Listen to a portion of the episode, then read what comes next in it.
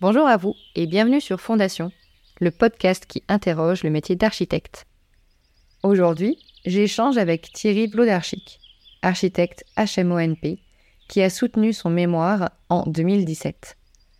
Le sujet de ce mémoire était l'architecture, du rêve à la réalité. On parle donc ensemble de son choix de sujet, ses désillusions, mais aussi de son optimisme. Je vous laisse découvrir cela en détail et vous invite à rejoindre notre conversation.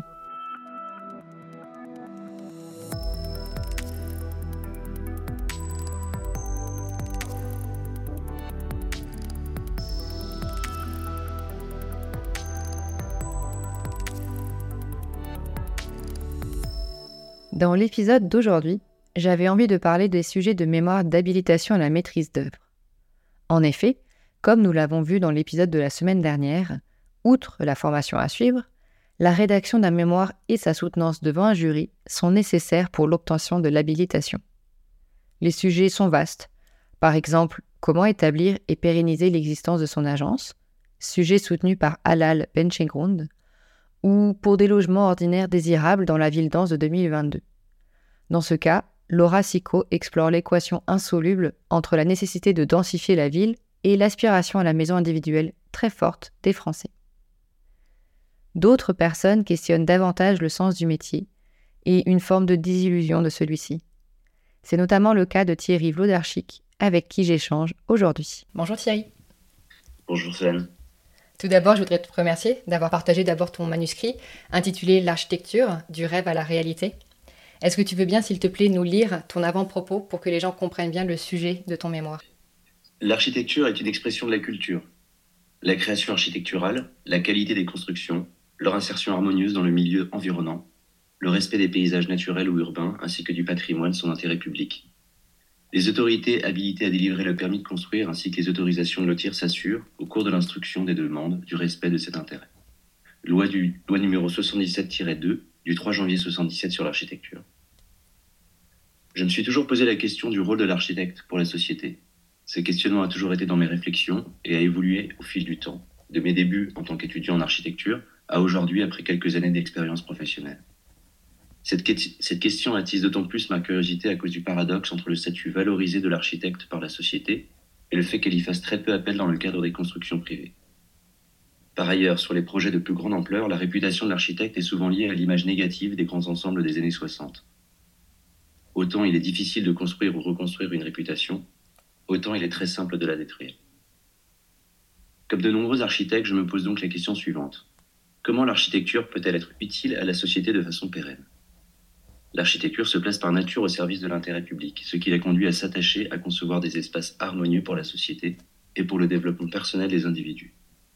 Dans l'absolu, donc, l'architecte devrait détenir et pouvoir apporter les réponses, en tout cas une grande part des réponses, à l'évolution des villes et du paysage.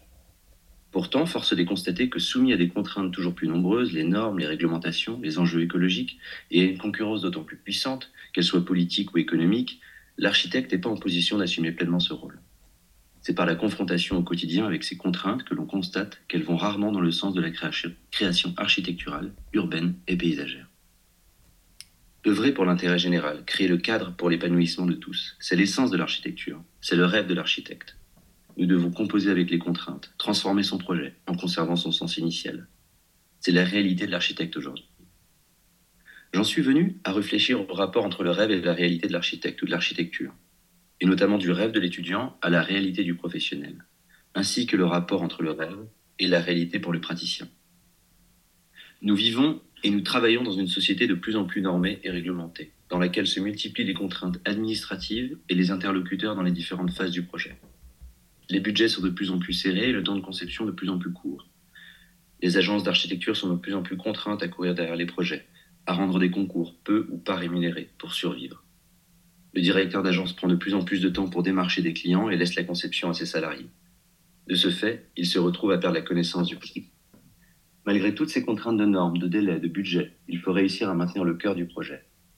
Il est important qu'à sa livraison, le bâtiment, même si le projet a évolué, conserve son sens et son essence initiale. J'ai cherché à comprendre où et comment le rêve et la réalité se rencontrent. A-t-on le droit de rêver lorsqu'on construit? Faut-il rêver pour construire? Quand commence le rêve? Quand la réalité est-elle en lien avec le rêve? Le rêve s'arrête-t-il à la limite que l'on se fixe? La limite du rêve serait-elle de passer de la seule imagination à la chose construite? C'est le, le fondement de mon questionnement, ce que je souhaite ici aborder, même si je ne prétends pas y apporter de réponse universelle. La formule du livre de Rudy Ricciotti, L'architecture est un sport de combat, m'a toujours interpellé. Il définit l'architecte comme un combattant. Je le définirais plutôt comme un sportif de haut niveau. Lui est-il indispensable, à son instar, de rêver et de persévérer dans son rêve pour atteindre son but? C'est-à-dire de rendre son rêve réel. Comme dans tout combat, il faut y croire. Il faut donc se battre quotidiennement pour défendre ses idées tout en répondant aux différentes questions posées. Il faut assumer ses idées et défendre ses choix. Il faut avoir la conviction de réussir le projet coûte que coûte. Pour se battre, il faut des armes, et la meilleure arme a toujours été et sera toujours la culture. Elle s'acquiert dans nos domaines par la connaissance de l'histoire, de la ville et de l'architecture, tant sur un plan formel que technique, à travers la lecture et l'observation. C'est le bagage culturel de l'architecture et c'est ce qui donne les moyens de rêver et de persévérer. Merci pour, euh, pour cette lecture. Déjà, euh, pourquoi est-ce que tu avais choisi de dire l'architecture du rêve à la réalité plutôt que l'architecte du rêve à la réalité? En fait, euh, j'ai utilisé l'architecture parce que c'est un peu comme un projet d'architecture. Donc, il n'y a pas que l'architecte dans, un projet. Il y a euh, les maîtres d'ouvrage, euh, les ingénieurs, les, euh, les entreprises, enfin tout ce qui permet de faire un projet. Donc, c'est, j'ai globalisé, j'ai globalisé ça dans l'architecture. Ça aurait pu être l'architecte, ça aurait été un autre sujet, mais ça aurait pu être l'architecte. Tu crois que tu serais arrivé aux mêmes conclusions? Si ça avait été euh, l'architecte du rêve à la réalité hum. Je pense que différemment, ça aurait été à peu près similaire. oui, je pense les mêmes conclusions. Parce que euh, parce que comme on est la, pièce centrale euh, du, projet, c'est nous qui, c'est ce que je dis toujours dans ce mémoire, parce que ça a quand même un lien, que ce soit l'architecture ou l'architecte, c'est que c'est que finalement, c'est l'architecte qui, euh, qui prend les coups, euh, dans le bon sens ou dans le mauvais sens. Et, euh, et c'est lui, qui, lui qui, va, qui crée le projet, donc c'est lui qui va perdre la qualité de son projet ou pas. parce qu'il est, même, il est chef d'orchestre, mais il maîtrise pas non plus forcément tout. il va avoir. Bon, il y a des normes, ça c'est une chose, mais en parlant d'humain, il y a des ingénieurs qui vont bloquer des choses pour des bonnes ou des mauvaises raisons. Euh, il y a l'argent qui va, qui va limiter les choses. Euh, et puis il y a, y, a, y a, les personnes autour, il y a l'administration. C'est mon idée à moi, mais oui, c'est un ensemble euh, de. C'est un ensemble. D'accord. Tu parles notamment donc du rêve que tu définis via le Larousse. Donc le, le, rêve vient du grec oneiros, rêver, suite d'images qui se présentent à l'esprit pendant le sommeil, idées plus ou moins chimériques destinées à satisfaire un désir, un rêve, un fantasme, et se dit également au figuré des projets sans fondement, des idées chimériques. Est-ce que tu es d'accord personnellement avec cette définition du rêve qu'on trouve dans un dictionnaire? Euh, Oui, je, suis d'accord parce que c'est comme ça qu'on finalement on a défini le rêve et que, et que euh, inconsciemment, euh, inconsciemment, on intègre le rêve. Après, euh, est-ce que c'est la seule définition euh, Est-ce que, est-ce que cette définition est complète en fait? Je pense que plus ça évolue, plus, plus on, peut, on pourrait donner de nouvelles définitions au rêve. Et, et, selon, selon les métiers, selon ça, je pense que je pense qu'on peut donner plein d'autres définitions au rêve. C'est pas, c'est pas suffisant. Il y, en a, d'autres à donner. C'est parfait, parce que tu anticipes ma prochaine question qui était justement est-ce qu'on pourrait pas déconstruire cette définition? Et dans ce cas-là, euh, quelle, euh, quelle, définition toi tu voudrais pouvoir donner en fait au rêve pour garder peut-être plus un regard d'enfant et quelque chose d'un peu plus accessible que quelque chose juste euh, de rêver, supposé? en fait, ce, selon moi en tout cas, la définition qu'on donne le Larousse, c'est vraiment quelque chose d'inaccessible. Mais est-ce qu'un rêve doit réellement être inaccessible? Bah, en fait, un rêve inaccessible, c'est un peu de l'utopie. Moi, je pense qu'un rêve doit être accessible, mais euh, il faut, se donner beaucoup, il faut se donner beaucoup, beaucoup de moyens. Euh, il y a des rêves petits qui peuvent être accessibles, assez faciles. Je veux dire, je sais pas, on rêve d'avoir euh, un stylo, on peut s'acheter un stylo. Euh, un, enfant voudrait rêve d'avoir une robe, une fille rêve d'avoir une robe de princesse, elle peut avoir une robe de princesse. je pense que plus on vieillit, moins, moins le rêve est et accessible d'une certaine façon. Enfin, ouais, peut-être qu'on est plus vieux, oui, mais. Et euh, mon rêve, euh, je sais quelle définition donner au rêve. Je prends de cours, chère Solène. Euh, Parce que est-ce que justement le fait qu'on grandisse dans une société qui nous inculque que le rêve c'est censé s'approcher plus de l'utopie, de quelque chose d'inaccessible, ne rend pas justement nos objectifs moins euh, extraordinaires Pourquoi est-ce que, en fait, j'ai l'impression que ça nous limite un peu en se disant bon bah le rêve c'est assez inaccessible, donc on va se contenter d'être très pragmatique. Et comme tu le dis si bien, le rêve est quand même lié à l'architecture parce que dans un projet, l'architecte il rêve, il anticipe le prochain projet. Et de rêver grand, ça permet aussi de proposer une architecture exceptionnelle, de pouvoir aller au-delà des choses qui ont déjà été faites. Donc est-ce que, est que justement cette définition pourrait pas être twistée pour euh, se, euh, arrêter de se limiter en fait tout simplement à, quelque chose d'inaccessible? Ça pourrait. Il, faut pas, il, faudrait ne pas se limiter dans un projet en architecture. Il faudrait que, que alors bon, il faut, il faut pas faire un projet euh, irréalisable parce que c'est c'est justement dans la définition du, Larousse, euh, il y, a, y, a, ce côté irréalisable. Donc un projet d'architecture, ça peut être un rêve, mais, mais réalisable, parce que il faut, euh, d'un point de vue technique, euh, pouvoir le construire.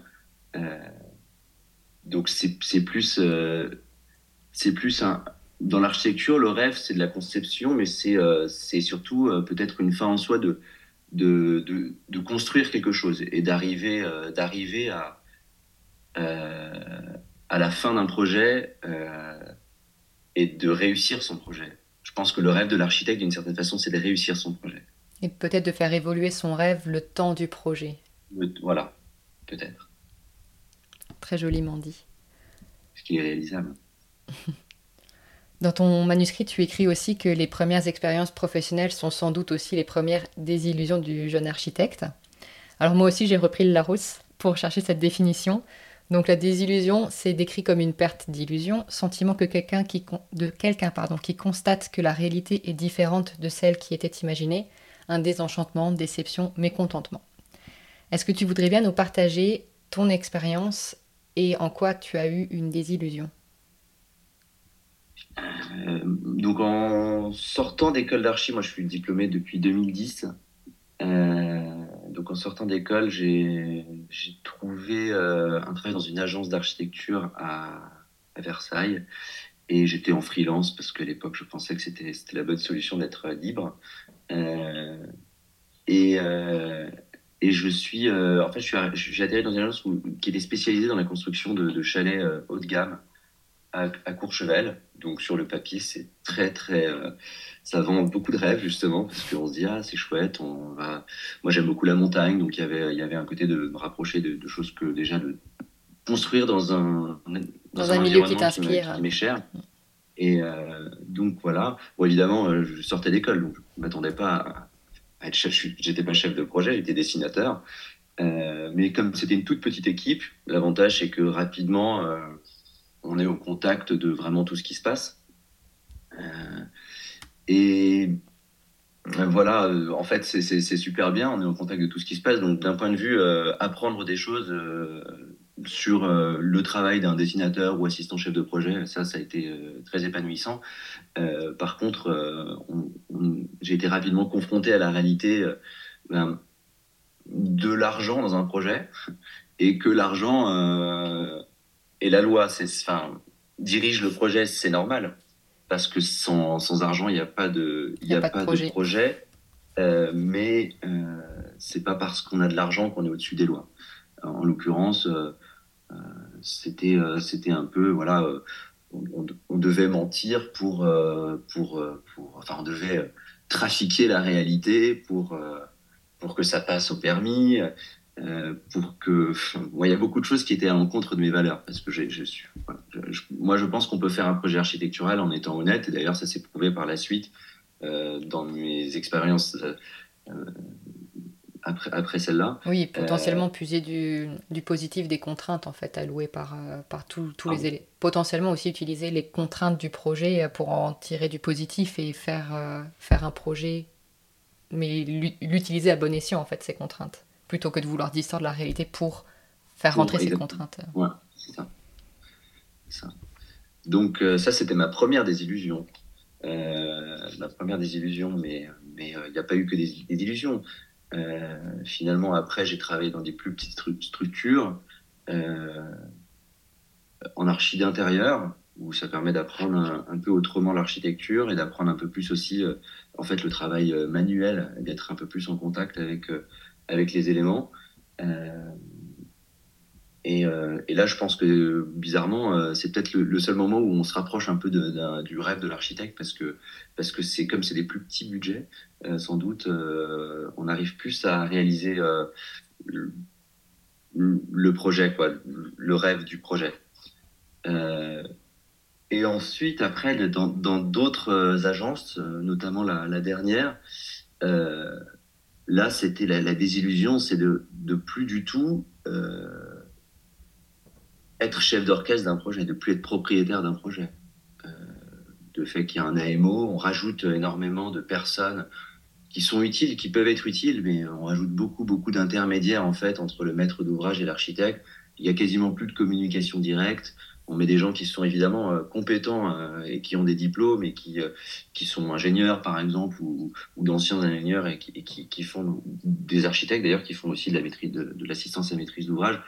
Mais on se retrouve avec, avec beaucoup plus de complexité que, que où on avait juste un maître d'ouvrage et, et juste un, système administratif. Maintenant, on est, on a des, on avait, moi j'ai ressenti qu'on que je n'avais pas que des barrières de, de, l'administration, mais j'avais aussi des barrières de, du maîtrise d'ouvrage par le biais de l'assistant à la maîtrise d'ouvrage. Donc bon, c'était un, un, mauvais casting. Hein. Je veux dire, c'est, je, je, pense, je ne dis pas que, y ait, que, que, ce que je pense est la réalité. Enfin, c'est ta réalité, c'est selon ton prisme. C'est ma réalité à moi. C'est ma réalité à moi. Ce, ce, mémoire, il est très personnel. Euh, il est très personnel, mais je pense que les gens se, peuvent se reconnaître dans, dans, dans ton expérience. Euh, oui, c'est ça, c'est une question de. Après, on n'est pas préparé à ça en école. Quand on est à l'école, on nous, on, nous, on nous apprend pas réellement le projet. Donc, euh, on, on, nous apprend à dessiner, à concevoir, euh, faire, faire n'importe quel projet dans une boîte de 9 par 9, de prendre n'importe quel terrain vague et de, de faire un peu, un peu, un peu ce qu'on veut. Et c'est super. On nous apprend à rêver selon toi, à l'école? Euh, Ouais, je pense qu'on nous apprend, euh, finalement, on nous apprend à, nous, à rêver, à nous éclater, c'est-à-dire en tout cas à pas avoir de limites. Donc c'est idéal en tout cas, c'est idéaliste. Euh, mais l'architecture, c'est pas idéaliste. L'architecture, c'est réaliste. donc, donc, en fait, quand, voilà, quand on arrive et qu'on commence à travailler, je, je, pense que là, tout le monde serait d'accord avec moi pour dire qu'il y a une grosse, grosse désillusion c'est même pas une question d'argent, c'est même pas une question de savoir euh, si on est bien payé, si on est mieux payé qu'un avocat ou qu'un médecin. C'est pas ça. C'est vraiment, c'est vraiment, on, tombe sur un monde qui est pas, euh, on nous a, nous a pas prévenu. Mais justement, dans ton avant-propos, tu disais notamment que l'architecte a un statut valorisé par la société, par le grand public et même par les étudiants quand on arrive tous en école d'architecture. Donc c'est vrai que moi je me suis déjà posé la question pourquoi est-ce que comme est-ce que ce métier est tellement valorisé, mais comme tu le dis, les gens viennent pas forcément pour de la commande privée ou pour de la commande publique, ont cette, euh, ce défouloir sur cette profession. Donc c'est assez étrange d'avoir d'un côté une profession qui est très bien vue, mais d'un autre côté, comme tu viens de le dire, une désillusion de, de beaucoup d'étudiants quand ils rentrent dans la vie active et la réalité du métier qui est tellement à l'opposé de l'image qu'on s'en fait à mon avis, euh, c'est l'architecte a toujours une image grandiose parce que euh, il construit. De ça, c'est comme ça depuis la nuit des temps. L'architecte a toujours été une, pièce centrale euh, d'une société. mais après, nous, en tant qu'étudiants, et surtout, on a à peu près le même âge, on est dans une même génération d'architectes nos professeurs, c'est des, des archis qui ont, euh, travaillé dans, des années fastes où bon, il y avait une reconstruction d'après-guerre. Et puis ensuite, après, il y a, euh, les, bars des années 60, mais il n'y a pas que les bars des années 60. Euh, il y a aussi des belles bars des années 60. donc, des, architectes qui ont, dans leur majorité, une vision de l'architecture qui n'est plus l'architecture d'aujourd'hui. C'est l'architecture ancienne et une réalité qui, n'est plus, qui plus la bonne. et je pense, enfin moi, c'est, par exemple, c'est le cas de mon, mon, ancien patron qui est, qui est d'une génération qui, qui, est de, des, années 60 et euh, qui a été diplômé dans les années 80, lui, voilà, c'est l'architecture à l'ancienne, en fait. C'est presque le travail à la main. Et c'est magnifique de travailler à la main. Mais c'est plus la réalité. Moi, j'aimerais bien qu'on ait le temps de travailler à la main. Ce serait magnifique si, euh, si on pouvait avoir autant de temps pour faire un projet et pour qu'il soit donc encore plus réussi qu'avant parce que euh, maintenant, en fait, on, est, on est devenu euh, des, des, machines à faire et refaire des projets euh, du jour au lendemain, parce qu'en fait, finalement, c'est simple, hein, c'est juste un petit truc avec la souris et un contrôle P, et puis c'est bon. Mais si c'était aussi binaire. Ouais, c'est ça. On, est aux États-Unis, on appelle ça les cat monkeys. Eh bien, c'est voilà, les singes, les singes. Et parce que euh, c'est vrai que dans l'illusion des gens, le fait qu'il y ait eu l'informatique et cette impression qu'on va plus vite, ce qui n'est pas complètement faux, hein, parce que mine de rien, avec les modèles 3D, en, dessinant un plan, on monte directement les élévations, mais c'est quand même plus complexe de se dire que c'est juste justement un copier-coller ou un, bouger une cloison. Et donc il y a aussi cette illusion des gens que notre travail se fait extrêmement rapidement, que ça se fait en un claquement de doigts, et que du coup on, est aussi coincé dans cette spirale, en tout cas de mon sens, de faire et refaire parce que justement c'est censé être rapide et facile. Alors que peut-être qu'avant, à la main, on avait moins. On avait moins le l'erreur. Je sais pas si on avait moins ce problème ou si c'est juste qu'on le solvait différemment. Mais c'est vrai que euh, gratter son calque pour leur dessiner, euh, c'était pas aussi rapide qu'un un, pomme Z ou quoi que ce soit. Et voilà, donc c'est assez. Euh, encore cette image que, que, ça donne du métier euh, qui est assez, assez contradictoire avec la réalité, encore une fois. Encore une fois. Les, les agences étaient aussi beaucoup plus grandes à l'époque. Il y avait beaucoup plus de monde, ouais. Encore, les agences, on voit ces photos, justement, que ce soit en France ou à l'étranger, ces photos où il y a toutes ces tables à dessin, il y a euh, des dizaines des dizaines de, de, dessinateurs. Aujourd'hui, il y a deux dessinateurs. Et il reste des grosses agences, hein, mais il y en a pas, il y en a de moins en moins. Une grosse agence, maintenant, c'est 10 employés, alors qu'avant, une grosse agence d'architecture, c'était ah, minimum 5 personnes. C'est ça, déjà à partir de 5, c'est déjà considéré comme une grosse agence parce qu'il y a deux tiers des agences qui représentent euh, une personne. Euh, mm. Donc c'est vraiment des très petites agences, oui. Tu parles beaucoup de sens du projet et de, de sens du métier. C'est quoi pour toi le sens du métier d'architecte? L'architecte, pour moi, il est, il est, il est fait pour euh, amener la société un peu, faire grandir la société.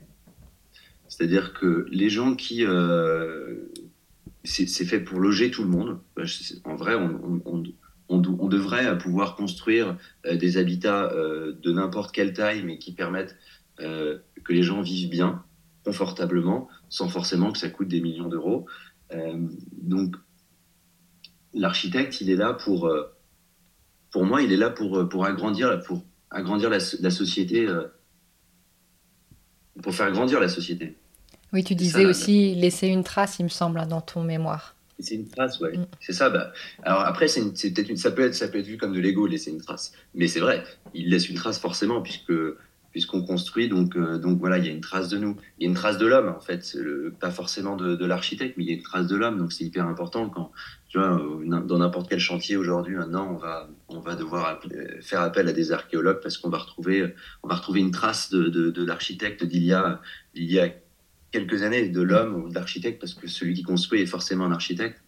Euh, donc c'est oui, c'est laisser une empreinte c'est laisser une empreinte. Et puis, c'est encore une fois, le plus important, c'est que c'est que c'est faire euh, du beau de, la bonne qualité, quelque chose qui soit durable. Euh, l'écologie, euh, c'est, aujourd'hui, c'est obligatoire et pour tout le monde, mais l'architecte, c'est le premier écologiste d'une certaine façon, parce que s'il fait bien le projet, le projet va durer très très longtemps, le bâtiment va, va va rester en bon état euh, très très longtemps et, c'est finalement c'est la meilleure écologie. C'est de ne pas détruire un bâtiment qui a été mal fait euh, et, de devoir reconstruire autre chose. Donc euh, donc c'est vraiment travailler, réfléchir pour amener une pierre à l'édifice de la terre pour que ça soit ça soit bien. c'est très utopiste comme réponse. Moi, je suis un peu utopiste. Ouais, mais moi, je trouve qu'il faut savoir rêver grand. Tu vois, je fais partie de ces personnes qui, pour qui le rêve doit être accessible. Donc, j'aime beaucoup les personnes qui visent haut. À viser la lune, au pire, on tombe dans les étoiles. tu vois. Et toi, à ton échelle, du coup, qu'est-ce que tu as mis en place pour trouver du sens dans ton métier? Déjà, moi, j'ai beaucoup, j'ai toujours beaucoup d'espoir. Je suis pas défaitiste. Euh, j'ai toujours des rêves. Euh, je sais que la réalité n'est pas, n'est pas, n'est pas celle que j'aurais souhaité, mais c'est comme ça. Et donc, il faut, il faut se faire, il faut se faire à, ce qui se passe à l'environnement. Et, et donc, d'une certaine façon, il faut subir un peu. Mais, euh, mais bon, moi, je vais essayer de pas trop, trop subir là, je, suis un peu en réflexion et là aujourd'hui, moi, j'ai envie d'être, d'avoir un travail un peu plus manuel et de me rapprocher, euh, me rapprocher un peu plus du bois. Euh, et donc, je vais, je vais commencer à faire une formation pour faire de la menuiserie. Pour, ça, je vais faire un CAP menuiserie pendant, pendant un an pour, pour un peu me, rapprocher de, ça. Euh, parce que justement, là, il y a, y, a quand même, y a quand même du rêve. Et puis, il y a une réalité qui est, qui est, qui est assez, assez accessible. Et puis, en plus, elle est palpable. Euh, donc, euh, moi, moi c'est mon, mon futur sens. Euh, mais je suis toujours architecte. Donc je serai toujours architecte. c'est ma passion, c'est ma vie. comme, comme tous, quand on rentre quelque part, on est, on est, toujours soit intéressé, soit on va avoir un regard critique, positif ou négatif. on va toujours avoir des idées. Et ça, ça, je pense que quand on est architecte, on a, voilà, c'est jusqu'à la fin de la vie. Donc, euh, je garderai toujours, euh, je resterai toujours architecte, mais je, vais essayer, euh, j'ai envie de, de lier l'architecture avec, avec ceux, qui, ceux qui réalisent en fait les projets. et moi, en me concentrant sur, sur le bois. Quelque chose d'un peu plus concret, en fait, c'est ça que tu, que tu veux dire? Quelque chose d'un peu, d'un peu plus concret, ouais. Peut-être un peu plus petit, évidemment, par, par l'échelle, évidemment que, que c'est, mais, mais, euh, mais moi, c'est peut-être là où je vais trouver un peu mon, sens. Oui, et puis ton équilibre probablement. Mmh, bien sûr. Pourquoi la menuiserie et pas la charpente? Euh, Pourquoi? C'est une bonne question. Parce que je t'avoue, moi, à un moment donné, je m'étais posé la question de faire euh, charpentier pour, pour justement me dire bon bah en fait si je fais charpentier potentiellement je pourrais vraiment dessiner techniquement les cloisons et, euh, et savoir vraiment comment on monte de, et me spécialiser donc dans la construction bois. Mais finalement bon la temporalité n'avait pas fonctionné comme ça et, et c'est que c'était pas exactement ça que je devais faire à ce moment-là de ma vie donc euh, mais j'avoue je me suis posé la question. Euh, moi j'ai le vertige c'est une excellente réponse. donc, euh, malheureusement, euh, voilà, je serais pas un très bon charpentier. Enfin, je les couperais peut-être bien au sol, mais, mais j'aurais du mal à monter sur place. D'accord. C'est le problème du charpentier, je pense. Bon, en tout cas, menuisier, ça te permettrait potentiellement de trouver une autre façon de travailler en combinant les deux. Peut-être te spécialiser plus vers l'architecture d'intérieur, comme tu disais tout à l'heure aussi, avec euh, des budgets différents, avec une autre clientèle aussi, peut-être des temporalités aussi un peu plus rapides. Alors ça, c'est peut-être l'image que moi je m'en fais, parce que je fais très peu d'architecture d'intérieur. Mais il y a peut-être quelque chose à creuser pour combiner ton métier d'architecte de cœur et la nouvelle formation que tu vas faire euh, avec la menuiserie. Je ne sais pas si l'architecture d'intérieur, c'est plus simple. Euh, d'une certaine façon, ça l'est. Euh, la temporalité, finalement, à l'échelle du projet, hmm, elle est, elle est, elle est relativement similaire parce que c'est toujours un problème de, d'administratif, hein, c'est que si jamais il y a un permis de construire ou quelque chose comme ça, et si on travaille dans des villes, euh, dans des grandes villes en France, euh, on est contraint à des architectes des bâtiments de France, qu'on soit architecte euh, ou pas. encore une fois, en, école, on apprend à, concevoir et pas, pas, à faire un projet, mais ceux qui ont fait des petites études un peu avant, peuvent très facilement devenir architectes d'intérieur et ils ont beaucoup plus de moyens que, que nous euh, à utiliser euh, des réseaux sociaux ou euh, des moyens de communication bien plus performants que nous, parce qu'on nous, on l'a pas appris. Mm. C'est quelque chose que les archis aujourd'hui devraient apprendre, les étudiants devraient apprendre, on devrait leur apprendre ça à l'école, de, de, de, communiquer. La, communication dans notre, dans notre aujourd'hui, dans notre monde, c'est une réalité et c'est hyper important de communiquer pour, pour que pour que la réalité arrive, en fait, pour que, pour que ça se fasse. Euh, parce que plus on, plus on communique, en fait, plus il y a cet outil de communication, plus finalement on peut rêver, parce qu'on peut, on peut rêver un peu plus grand justement. nous, moi, en tout cas, moi, je n'ai jamais appris à communiquer réellement.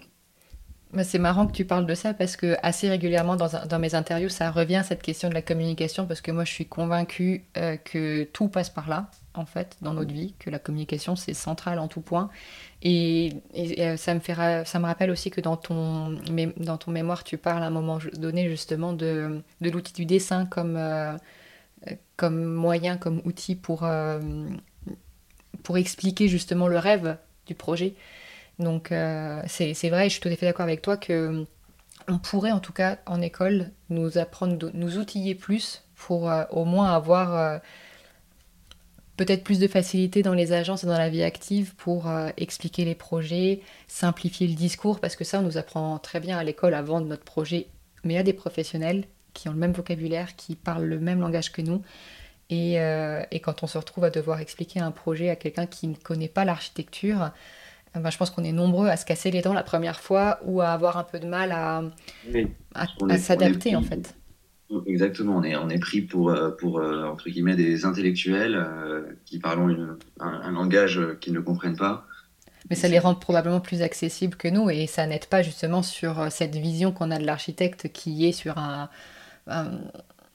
peut-être un peu prétentieux sur un piédestal ou autre parce que ben justement on n'a pas su se rendre accessible aussi ah, On n'a pas su se rendre accessible parce que c'est aussi. Euh, là, je reviens sur, euh, sur justement les gens qui nous ont appris l'architecture, qui sont un peu des années 60. C'est aussi. L'architecte a aussi un ego démesuré.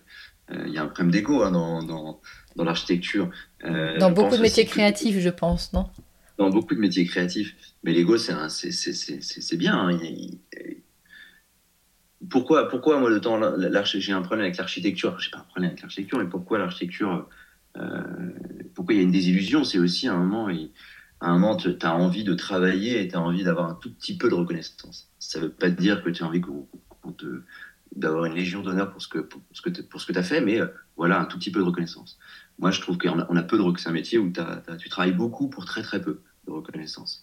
Euh, les, architectes un peu plus âgés que nous, je pense qu'ils ont un peu plus d'ego même. On en a forcément aussi. Oui, je pense qu'on en a tous.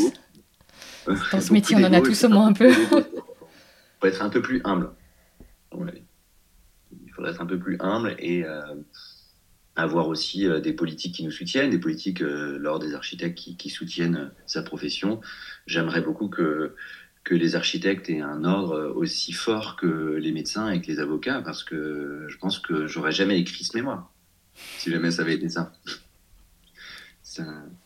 on n'aurait pas eu besoin, il y aurait beaucoup moins de problèmes beaucoup moins de désillusions. On le voit euh, sur euh, euh, le Facebook que tu as fait, il y a les réponses, il y a beaucoup de gens qui, qui, disent qu'ils sont quand même... qui se posent beaucoup de questions. Aujourd'hui, les architectes se posent beaucoup, beaucoup de questions et sont, très tristes parce que, parce que ce dont ils ont rêvé ou imaginé, finalement, c'est pas ça. Et, et c'est quand même hyper triste parce qu'on est, on est des artistes, on est des. L'architecte, c'est un artiste il dessine, euh, il aime dessiner, euh, il aime, il aime parler avec des gens, il aime euh, transmettre. Et finalement, au fur et à mesure du temps, bon, il dessine de moins en moins, il transmet plus trop. Enfin, il transmet pas comme, pas comme, pas comme il voudrait, je pense. Oui, moi je suis tout à fait d'accord avec toi et je trouve ça assez effarant. Et je pense que ça touche particulièrement notre génération comme tu dis, mm. hein, la génération d'avant, je suis pas sûre qu'elle se posait exactement les mêmes questions que nous, ou alors elle est arrivée au bon moment et a, surfé sur une belle temporalité. Mais c'est vrai que pour avoir beaucoup échangé par le biais de mon podcast et par différents supports, notamment le groupe Facebook, c'est effarant le nombre de personnes euh, qui sont en quête de sens dans le métier d'architecte. C'est, comme tu dis, on arrive avec beaucoup d'attentes, on a envie de faire un métier bien parce qu'en plus on sait, on on est conscient qu'on laisse une trace. Littéralement, un bâtiment, euh, c'est pas fait pour, comme tu disais, rester 5 euh, ans. Et, euh, oui, la réalité du métier, le, peu de reconnaissance influe beaucoup aussi, je pense. Et c'est aussi une question que je soulève dans mon podcast, c'est aussi qui est architecte ou pas. Toi, tu disais quiconque construit est architecte.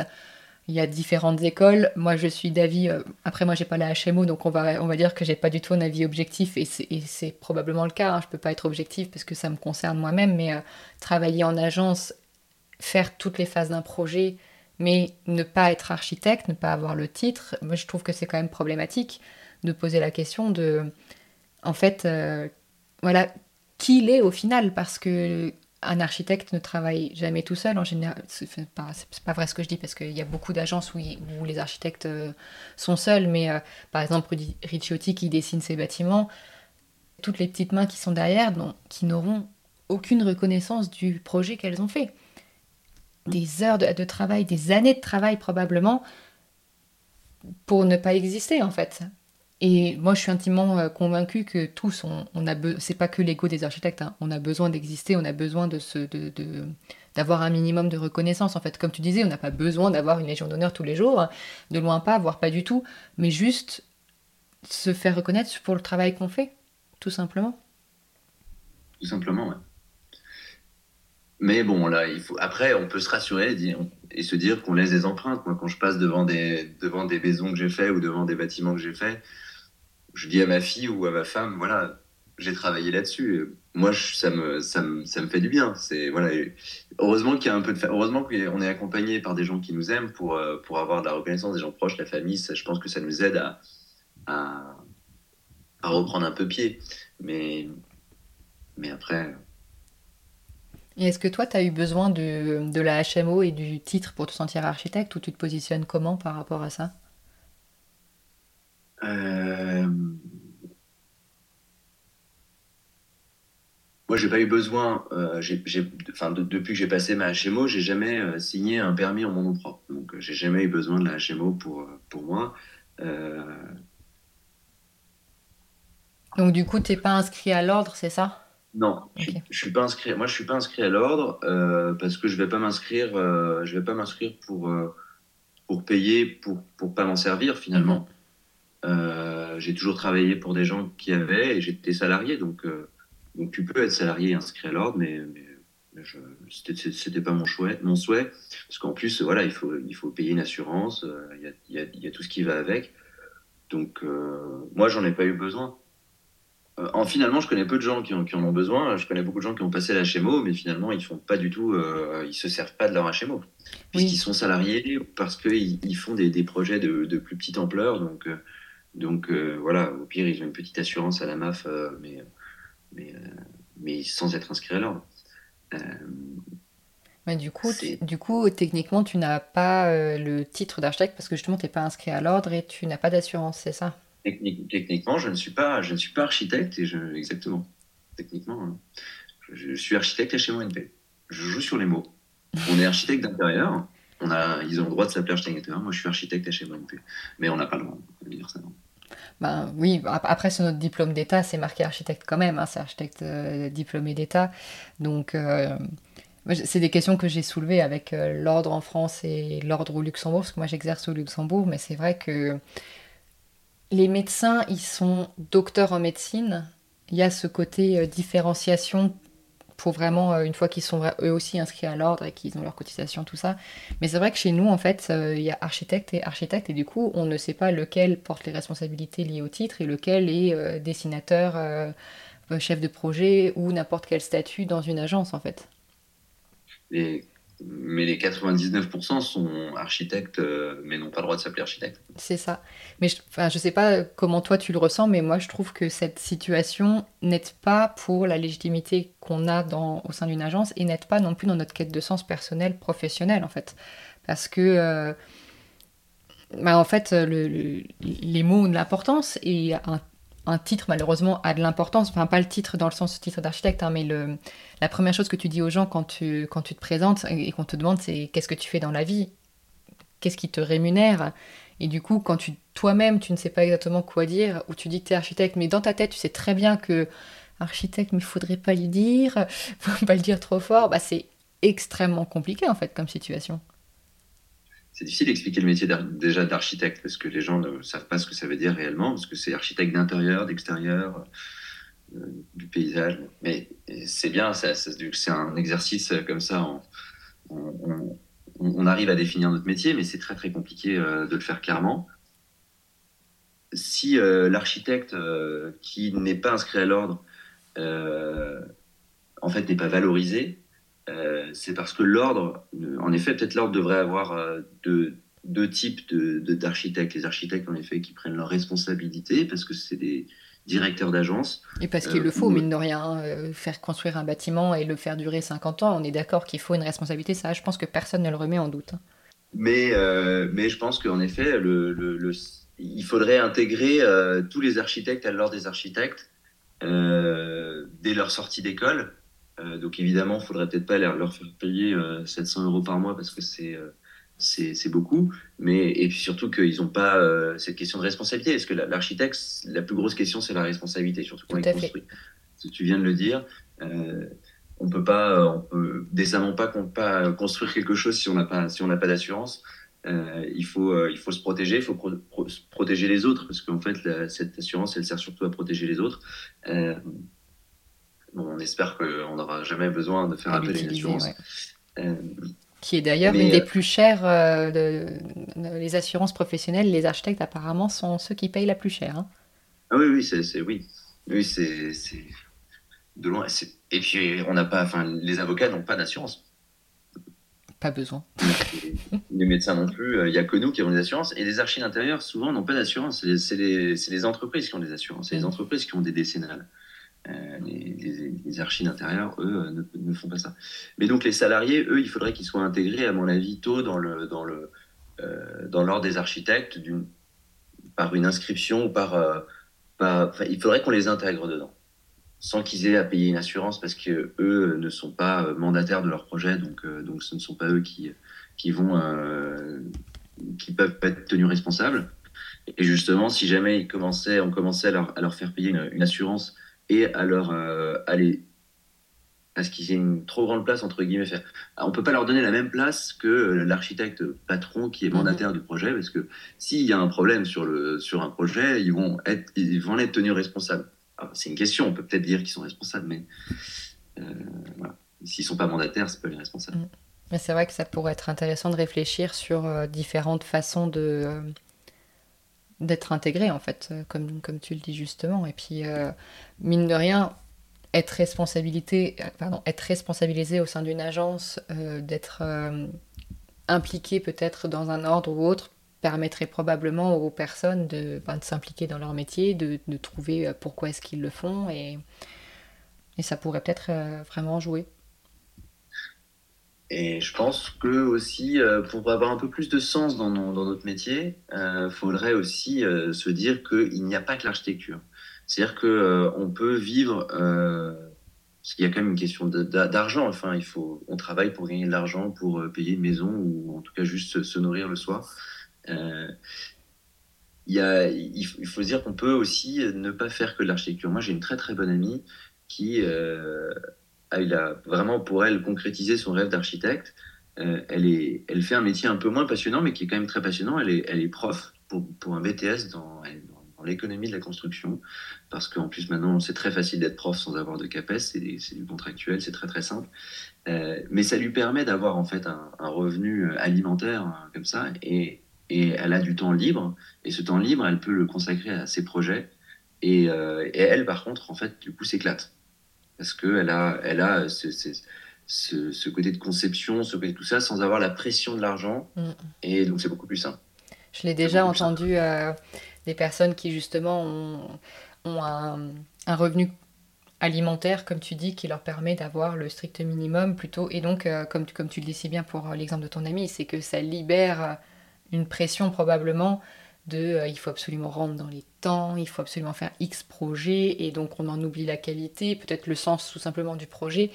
Euh, si t'as pas le problème d'argent, à mon avis, tu te poses pas la question, mais je suis tout à fait d'accord avec toi que moi je trouve que ce serait une situation idéale de pouvoir avoir euh, un revenu de base, peu importe mm. comment, et après au moins tu peux vraiment faire l'architecte, tu t'enlèves cette, cette contrainte de devoir absolument faire euh, X euros par mois pour faire tourner ton business. Et euh, je pense qu'en effet, ça libère beaucoup de charges mentales. Quand c'est un métier de passion, il y, a un côté où on a, on a évidemment envie de faire que ça. Mais, mais c'est pas possible parce qu'on fait tellement de projets aujourd'hui pour réussir, que, enfin, pour réussir à gagner un peu d'argent, que je pense qu'on bâcle les projets. Est-ce que c'est pas. C'est impossible de faire. Moi, quand je fais un projet, euh, ça me prend, je, réfléchis euh, quand même assez longtemps et, et puis l'idée euh, mûrit et elle évolue. Je pense que quand il y a, y y a trop de projets en même temps, au bout d'un moment, moi en tout cas, je, n'arrive, je, je n'y arrive plus. Je n'y arrive plus. Et, mais, mais ça ne suffirait pas pour vivre. Ouais. Mais est-ce que c'est pas un autre problème de, de finance aussi, de comment est-ce qu'on facture, comment est-ce qu'on fait passer la pilule? Des montants qu'on doit facturer pour que ce soit vraiment à la hauteur du travail fourni? Parce que voilà, on n'est pas, euh, on n'est pas assez rémunéré. C'est pour ça que moi, je vais prendre une double casquette, architecte menuisier. Comme ça, euh, je serai rémunéré en tant qu'architecte et je serai rémunéré en tant que menuisier. C'est une excellente idée. Ouais. Non, mais c'est totalement une question. euh, je pense que le sens de l'architecte, c'est c'est vraiment lié à la rémunération, enfin lié à. C'est l'argent. Les problèmes sur, un chantier, c'est l'argent, et les problèmes dans la vie de l'architecte, c'est l'argent. Et c'est pour ça qu'il travaille trop. Je pense qu'un architecte ne devrait pas avoir euh, 15 projets en même temps, euh, même si c'est 15 projets intéressants, parce que c'est pas possible de faire euh, autant de projets en même temps et, euh, de le faire euh, tout seul. euh, et dans sa tête, ça, ne marche pas. Ça, je j'y crois pas. Euh, donc, il faudrait qu'il y ait moins de projets et donc, en effet, gagner un peu plus. Donc, encore une fois, il faut sensibiliser euh, les architectes, les étudiants pour apprendre à négocier. Donc, il y a la communication, il y a le business un peu. Hein. Euh, il faudrait faire des stages dans, une, école de, business. Et, et, puis, et puis, il faut sensibiliser les gens aussi. Donc, ça, ça, passe, ça, passe par les lois, ça passe par la réglementation. Que, que voilà, un architecte, il y a un minimum. Il y a un minimum il y on, lit, on lit que maintenant, on se bat pour, euh, pour, euh, pour celui qui sera le moins cher. C'est vrai. Malheureusement, on en est, on en est là. Mais c'est marrant aussi euh, que tu dis qu'il faut pas avoir trop de projets en même temps parce que de manière générale, en fait, surtout, surtout dans un métier créatif comme le nôtre où notre cerveau est en ébullition de tout le temps et quand même tu ne travailles pas, tu travailles quand même parce que tu penses à ton projet constamment et peu importe où tu, où tu sors, où tu vas, ça te ramène à ton projet. Il y a quand même un besoin et qu'on oublie souvent de se mettre en pause en fait, de sortir, Ouais. d'aller marcher. S'aérer, c'est extrêmement important pour euh, motiver et surtout pour dé- développer la créativité. Donc dans un métier comme le nôtre, en fait, courir après le temps constamment pour vouloir toujours faire plus de projets et, et rendre toujours plus de choses plus vite pour hier parce que la commande fait qu'on n'a jamais le temps de se reposer, bah c'est pas forcément la bonne solution non plus. Donc euh, est-ce que la temporalité rapide est pas aussi à remettre en cause? Si l'architecte prenait moins de projets, il en laisserait aussi quelques, quelques- il, laisserait, quelques projets à son confrère. Donc ça permettrait d'avoir un peu plus de travail pour tout le monde.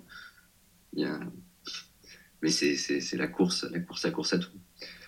Et moi, j'ai aussi arrêté l'architecture parce que j'avais, je trouvais plus vraiment de sens. Et donc, moi, je me suis recentré sur ma famille. J'ai arrêté, je me suis mis en pause de l'architecture pour, pour en effet, voilà, marcher, avoir plus de temps, euh, plus de temps, pas devant un ordinateur, avec, euh, avec ma famille et, et voilà, réfléchir sur l'essentiel. Parce qu'en fait, finalement, l'essentiel, c'est ça. C'est, c'est, on laisse notre, notre empreinte, mais la, la, la- notre plus grosse empreinte, c'est notre famille. Enfin, c'est, c'est, c'est, ça. Donc, euh, ouais, c'était, mon- c'était aussi mon sens à moi. Ben, c- je trouve que ça fait un très beau mot de la fin. Qu'est-ce qui fait la base du métier d'architecte? Bah, L'architecte, c'est un artiste, donc c'est, c'est, euh, c'est réfléchir, concevoir, dessiner. Euh, dans le côté idéal, c'est ça. Et puis, euh, ça. Est-ce qu'il y a un bâtiment qui représente ton idéal de l'architecture? Euh, est-ce qu'il y a un bâtiment ouais, qui... Ouais, il y a des bâtiments. Moi, j'aime beaucoup euh, l'uni- l'unité d'habitation. C'est un peu cliché, mais j'aime beaucoup euh, l'unité d'habitation du Corbusier. Et pourtant, j'y suis euh, jamais allé. C'est-à-dire, je ne suis jamais euh, rentré dedans et, euh, et j'ai pas fait euh, mon selfie euh, du, de la terrasse. Mais, euh, mais j'ai, je me suis beaucoup, de, beaucoup documenté et, et je, j'aime beaucoup, euh, j'aime beaucoup ce bâtiment. Je- voilà. J'aime, j'aime beaucoup, en tout cas, ce, ce genre de. Parfait. Est-ce qu'il y a une personne que tu voudrais entendre au micro de Fondation? Ah bah, euh, j'aime beaucoup Rudy Ricciotti. J'aime pas toujours son architecture, mais j'aime beaucoup Rudy Ricciotti. Je pense que c'est quelqu'un qui est assez brut, euh, mais je pense qu'il a une, une analyse assez critique de, de l'architecture. Et je pense que ouais, Rudy Ricciotti, c'est quelqu'un qui serait assez euh, euh, intéressant. Ça fait peut-être un peu cliché. Ah, mais c'est bien parce que Rudy Ricciotti, pour l'instant, personne ne me l'a suggéré. Donc, euh, Tu sors de le, du lot en disant ça, c'est bien. Et la dernière, si nos auditeurs veulent en apprendre plus à ton sujet, où est-ce que je peux les rediriger? Du part. ne me contactez pas. J'ai pas d'Instagram, euh, j'ai pas de truc et, euh, et, en fait non, euh, non, non. Et moi, entre guillemets, l'anonymat, enfin, me, va très bien. J'ai pas de, j'ai pas de ça. j'ai un, un, Facebook et, et, voilà, ils peuvent me retrouver s'ils veulent et, et par, par la, la, ruche des architectes, je suis dans, dans certains groupes d'archi. Euh, je parle pas beaucoup, mais, euh, mais j'aime bien écouter les gens et, et, euh, voilà. Parfait. Merci encore pour, pour ton temps et pour ton partage d'expérience. Avec, avec plaisir, Solène. Avec plaisir. Et eh ben à bientôt, on se tient au courant pour la suite. Hein. Ouais. Salut. Bon après-midi.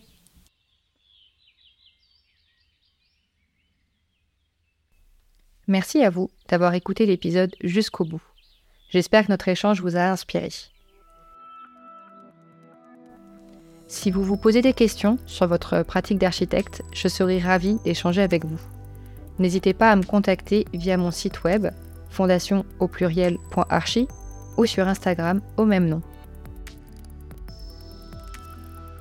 On se retrouve la semaine prochaine pour un nouvel épisode de Fondation.